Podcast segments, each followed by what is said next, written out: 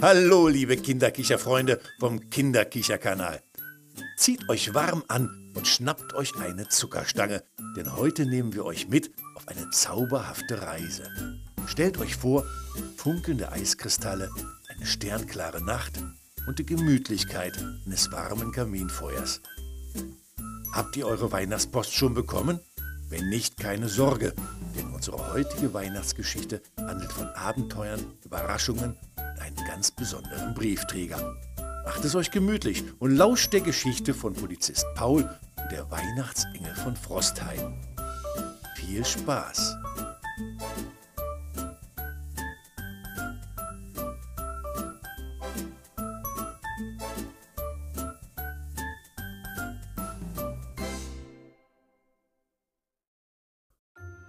Polizist Paul, der Weihnachtsengel von Frostheim. Eines Tages, in einem kleinen Dorf namens Frosthain, blickte Polizist Paul auf seine funkelnden Eiskristallohrringe, ein Geschenk seiner Großmutter, und lächelte. Er saß in seinem gemütlichen Polizeiauto, das in Wirklichkeit ein altes, aber liebevoll gepflegtes Modell war. Heute hatte er eine besondere Aufgabe.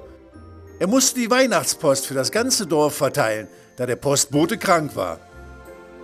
Als Paul gerade die Motorhaube seines Wagens schloss, fiel sein Blick auf eine verlorene Zuckerstange auf dem Boden. Das muss von einem der Kinder sein, dachte er und steckte sie in seine Tasche. Während er durch die verschneiten Straßen fuhr, summte er leise besinnliche Lieder und dachte an die Weihnachtsgeschichten, die er als Kind geliebt hatte.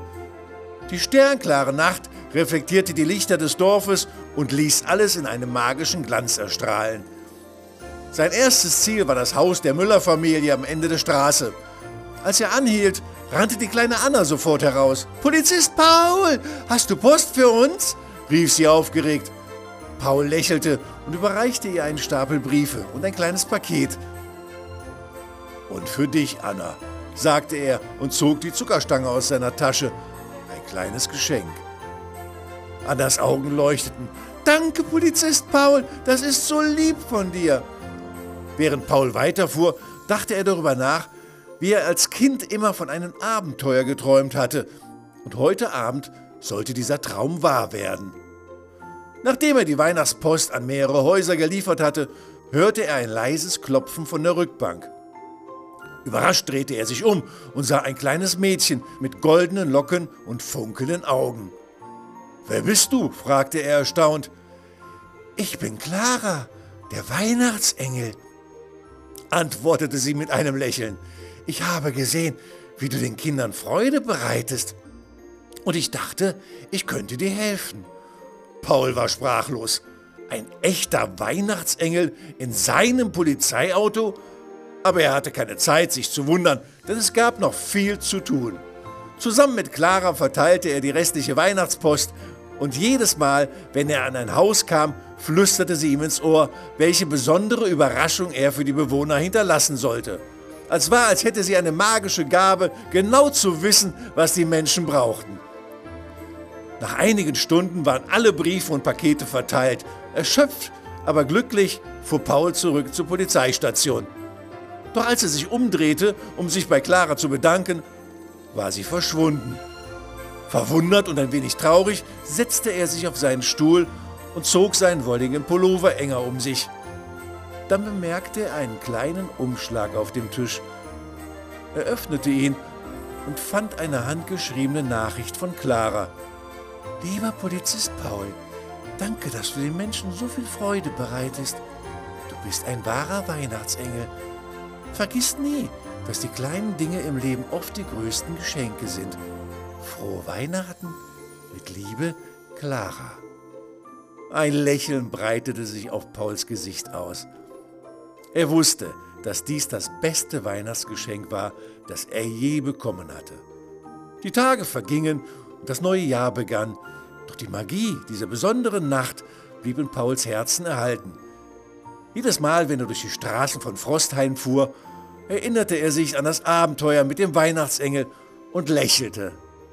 Und so, liebe Kinder, endet unsere Geschichte. Doch denkt daran, die Magie von Weihnachten ist nicht nur in Geschichten zu finden. sondern in jedem von uns. Es sind die kleinen Gesten der Liebe und Freundlichkeit, die die Welt zu einem wunderbaren Ort machen.